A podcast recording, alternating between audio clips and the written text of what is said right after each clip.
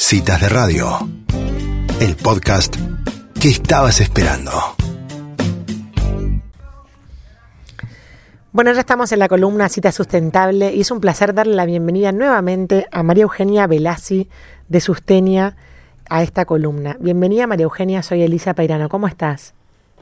Hola Elisa, buenas tardes. Bueno, muchas gracias por eh, convocarnos de vuelta y, y participar de este espacio. María Eugenia, vos sabés que hablábamos recién cuando presentábamos la columna que el concepto de sustentabilidad nos sorprende pues es una cebolla que vamos sacándole capas y se sigue expandiendo o sigue empapando la vida organizacional de, de muchísimas eh, culturas. Entonces, qué bueno hablar hoy de finanzas sostenibles, ¿no? Sí, totalmente. La sustentabilidad es un tema que, que tiene muchas aristas porque involucra todos los públicos, las Mm. organizaciones, el sector público, el- los ciudadanos. Y bueno, y las finanzas sostenibles es realmente eh, un tema muy importante porque implica toda- todas las decisiones de inversión que realizan tanto eh, las personas como las organizaciones, los fondos de inversión, que tienen un impacto, además de la rentabilidad, social y ambiental. Ajá. Y, y y lo que lo que implica las finanzas sostenibles es este cambio cultural que deben hacer las instituciones financieras para seguir este camino y poder satisfacer la demanda de esos inversores que cada vez quieren proyectos que sean sustentables en el tiempo y que colaboren con el desarrollo sostenible. Y, y la- las instituciones financieras lo que lo que tiene de, de particular es que, por ejemplo, eh, los bancos son organizaciones, o sea, son empresas que tienen que trabajar la sustentabilidad como otras empresas, ¿no? Claro. En materia de impactos directos. Tienen que cuidar a sus colaboradores, eh, a sus clientes, cuidar el medio ambiente. eh, tienen también esta pata filantrópica de colaboración con la comunidad. Claro. Pero también los bancos lo que tienen de particular es que gestionan impactos indirectos en la sustentabilidad porque ellos son los que financian y los que son motor de todas estas acciones o proyectos sustentables. Porque sin todo este movimiento de capitales, de- del recurso económico, no se podrían lograr acciones de sustentabilidad. Entonces los bancos tienen esta particularidad de que el impacto indirecto de su gestión es enorme y aparte tienen impacto en todas las industrias, Claro, en toda la cadena. Ahora, en toda la cadena, tal cual. Esa, esa, esa, ese atractor como la sostenibilidad de, las- digamos, de los proyectos que encaran o que van a financiar, ¿vos te pensás que viene del, digamos, del, de los inversores porque es un interés del inversor que dice, no, yo acá no pongo mi, mi dinero si no veo que está realmente invertido en algo que va a ser eh, bueno para el planeta y para la gente y demás? ¿O te parece que es algo que viene, por ejemplo, no sé, del gobierno que baja línea diciendo tienen que aumentar la cantidad de proyectos sustentables en su, en su cartera de inversiones? Bueno, en realidad viene de los dos lados que se va eh, se va complementando eh, a, a- nivel de que va avanzando en cada región o en cada país este tema. Eh, nace principalmente de una demanda de a nivel inversiones Mm. en la cual eh, se, se- los bancos ven que hay mayor eh, como eh, predisposición a financiar proyectos eh, de triple impacto y cada vez más esta tendencia está creciendo. De hecho, eh, una, un- una, eh, una noticia que fue muy importante en materia de, de finanzas sostenibles es cuando Larry Fink, que es el CEO de BlackRock, que es un, el fondo de inversión más grande del mundo, él, él todos los años eh, da una carta a los a sus clientes diciéndole cuál va a ser eh, el perfil de BlackRock en materia de inversiones Ujú. y en 2018 dijo no vamos a invertir más en, en, en proyectos que no sean sostenibles y esta es una tendencia que debe ir creciendo. Entonces, cuando el, el fondo más grande de inversión empieza a moverse en esa línea, Mm. todos los mercados empiezan también a, a- a ver para dónde para dónde van los capitales y los intereses. Claro. Igualmente los bancos también, a ver, tienen como un- una parte reactiva y una parte proactiva, porque ellos también proactivamente, al conocer esta demanda, empiezan a producir eh, distintas, distintas líneas de negocios en materia de sostenibilidad. Claro. Por ejemplo, todo lo que es eh, créditos para proyectos sostenibles, todo lo que es inclusión financiera, todo lo que es educación financiera. O sea, lo importante, como siempre decimos, y lo hemos dicho en, las entrevistas que, hemos tenido, es que la sustentabilidad tiene que estar ligada al negocio. Entonces, los bancos deben generar productos y servicios financieros de triple impacto para, para poder responder a esta demanda. Eh, y además, acompañada de regulación. Claro. Sabemos que el sector financiero es un, sector muy regulado, entonces es necesario que también desde el sector público, de los organismos reguladores, puedan eh, también seguir este, esta tendencia ¿no? de, de las finanzas sostenibles. De hecho, en Argentina, el año pasado, la Comisión Nacional de Valores emitió una regulación para eh, con pautas para los bonos sostenibles, que son bonos verdes, sociales y sostenibles. Ah, ¿Por qué? Porque vio que, claro, vio que las instituciones financieras estaban empezando a emitir estos bonos, entonces la, Comisión Nacional de Valores estableció estas pautas.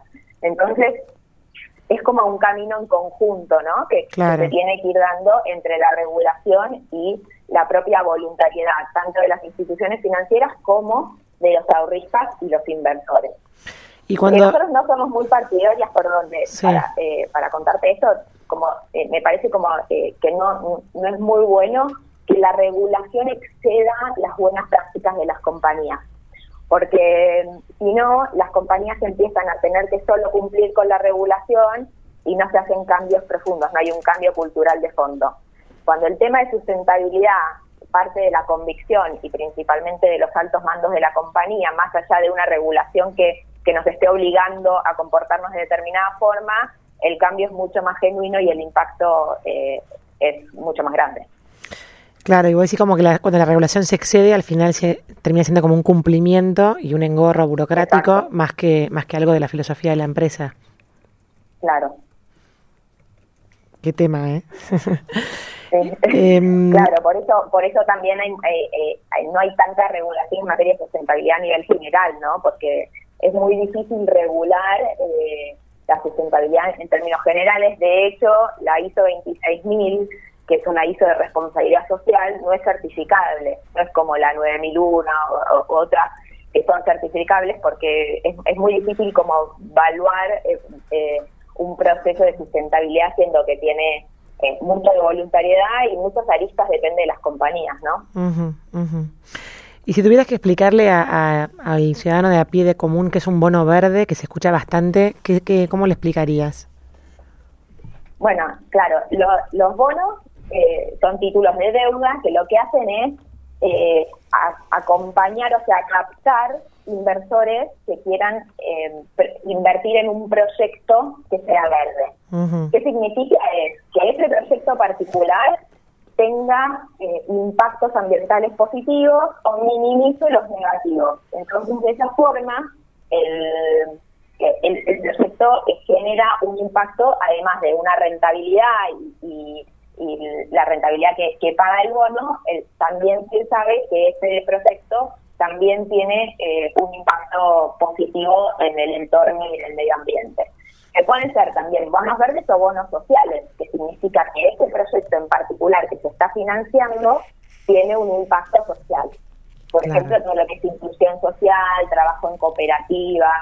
Entonces, las instituciones financieras emiten esos bonos para acompañar a, a empresas, organizaciones a trabajar temas de sustentabilidad eso es, parte de, lo que es eh, el rol social de los bancos, ¿no? El rol social de los bancos es poder acompañar con recursos financieros a proyectos que sean sostenibles. Entonces ahí es donde vos tenés una generación de, impacto multiplicado.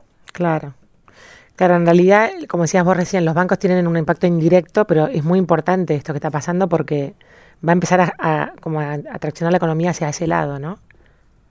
Claro, eh, y es más, o sea, vemos que a nivel mundial y también, bueno, en Argentina tenemos eh, distintas bajadas, eh, hay muchos principios que rigen el comportamiento de los bancos. Y estos principios muestran el rumbo de las instituciones financieras hacia, hacia la visión de triple impacto. Por ejemplo, los principios de, Ecuador, que son, son principios que eh, las empresas adhieren a esos principios y a partir de, que ellas adhieren tienen que evaluar todos sus proyectos de inversión eh, por más de, un monto en particular, los grandes proyectos de inversión los tienen que evaluar en materia económica, social y ambiental. Y si no, los tienen que rechazar. Entonces, es una cadena en la cual el, el proyecto, si quiere una, un, financiamiento y ese banco está eh, adherido a los principios de Ecuador, sabe que el proyecto tiene que ser sostenible. Para que ah. te des una idea, en los principios de Ecuador hay más de 100 bancos en el mundo que mueven más del 90% de los activos a nivel mundial. Entonces, vemos que hay muchos bancos ahí y, los proyectos grandes de inversión, estoy hablando de, eh, energía, eh, infraestructura, todos esos proyectos, hoy en día están atados a, temas de sustentabilidad porque si no, no consiguen fondos. Claro, mira qué interesante. O sea que los bancos pueden adherirse a los principios del Ecuador más allá del país en el que se encuentren, por ejemplo. Exacto, son iniciativas a nivel mundial. En. Argentina, Banco Galicia es el único banco argentino que está adherido a los principios de Ecuador. Y bueno, y hay, y, hay muchos bancos acá en Argentina que sus sedes eh, a nivel internacional también están adheridos.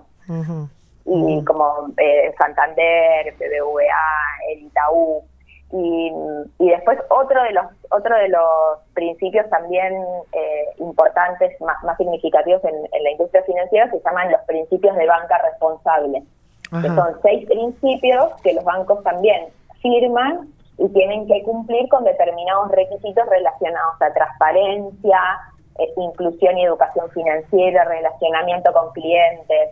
Entonces eso, esos principios también como que guían un rumbo y ponen una vara, ¿no? Porque después ahora sabés qué bancos están adheridos y qué no. Y hay fondos que si no están, si no están eh, los bancos adheridos no eh, no invierten o, o, clientes directamente eh, no ahorran, ¿no? En ese en ese banco en particular. Mira, vos ahora que hablaste, te dio brevemente al tema de la educación financiera. No sabía que los bancos estaban comprometidos con ese tema. Para mí es un es como un gran pendiente que, hay mucha mucha ignorancia justamente financiera cómo funciona la tasa de interés o, o cómo funciona el costo del dinero de alguna manera.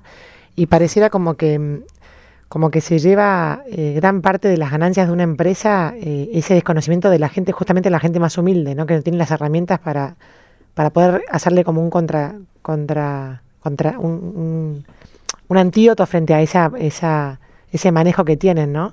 No sabía que los bancos también tenían esa responsabilidad. Sí, en realidad en materia de sustentabilidad hay dos pilares en Argentina que se trabajan eh, principalmente, dada la coyuntura de nuestro país, que es la educación financiera y eh, la inclusión financiera. En materia de educación financiera hay proyectos que son muy significativos. Eh, por ejemplo, eh, bueno, Banco Galicia tiene su portal de educación financiera, Banco Macro también, y, ahí eh, se van especializando en distintos en distintos públicos. Hay educación financiera para adultos mayores, mm. educación financiera para jóvenes que eh, terminan su colegio secundario y arrancan el mundo laboral y cómo, cómo manejarse con las finanzas. Eh, entonces, eh, es muy importante y, es una práctica que hacen las empresas eh, financieras en, lo que ellos saben hacer. Claro, claro, sí, sí. sí, y, de mano, además, por ejemplo, otro, otro, otra práctica muy interesante que justamente está lo que vos te mencionás, Banco Macro tiene un, una práctica que se llama contratos claros, que significa es mejorar todo el lenguaje de los contratos de los bancos para que sean fáciles de entender, no tengan letra chica, eh, sean más resumidos. Por ahí uno va a abrir una cuenta en un banco y tenés eh, como, no sé, cinco o seis páginas que completar, bueno, concentrarlo todo en una página sin, sin eh, lenguaje técnico. Entonces eso es una muy buena práctica para para, para todas, todas las personas que no entienden mucho de lo que es el mercado financiero y el mercado bancario, que por supuesto eh, es bastante complejo para, para la mayoría de los ciudadanos, poder tener un contacto con su banco eh, transparente y bueno, y claro, como dice el programa. Espectacular. Todo esto está dentro de lo que estábamos hablando de finanzas sostenibles también, de alguna manera, ¿no? Claro, lo que es finanzas sostenibles implica eh, determinadas aristas, ¿no? Todo lo que es inversiones, todo lo que es mercado de capitales, eh, los índices de sustentabilidad a nivel eh, bursátil. Y después también está incorporado todo lo que son los comportamientos de los bancos y las instituciones financieras, Que, que tienen todo esto que, que decimos de que a partir de los productos y servicios sostenibles pueden generar y multiplicar su impacto social y ambiental. Que desde una línea de crédito para pymes, por ejemplo, hasta un bono verde, un bono sostenible de inversiones eh, de, millones de dólares, ¿no? O sea, todo, todo el, rango de todos los clientes, porque también los bancos lo que tienen es eso, ¿no? Que tienen distintos perfiles de clientes, tienen clientes personas, clientes empresas, niveles corporativos, eh, financian sector público, entonces tienen que a cada, a cada uno de sus grupos de interés en materia de clientes poder darles productos que tengan, además de rentabilidad, un triple impacto. Espectacular. Bueno, María Eugenia, la verdad que ha sido muy clara. Muchísimas gracias por esta nueva columna eh, de Cita Sustentable. Bueno, muchísimas gracias por el espacio y bueno, hasta la próxima. Quedamos en contacto. Adiós. Chao, muchas gracias. Bueno, y así pasa nuevamente María Eugenia Velazzi en esta columna que seguimos aprendiendo sobre finanzas sostenibles.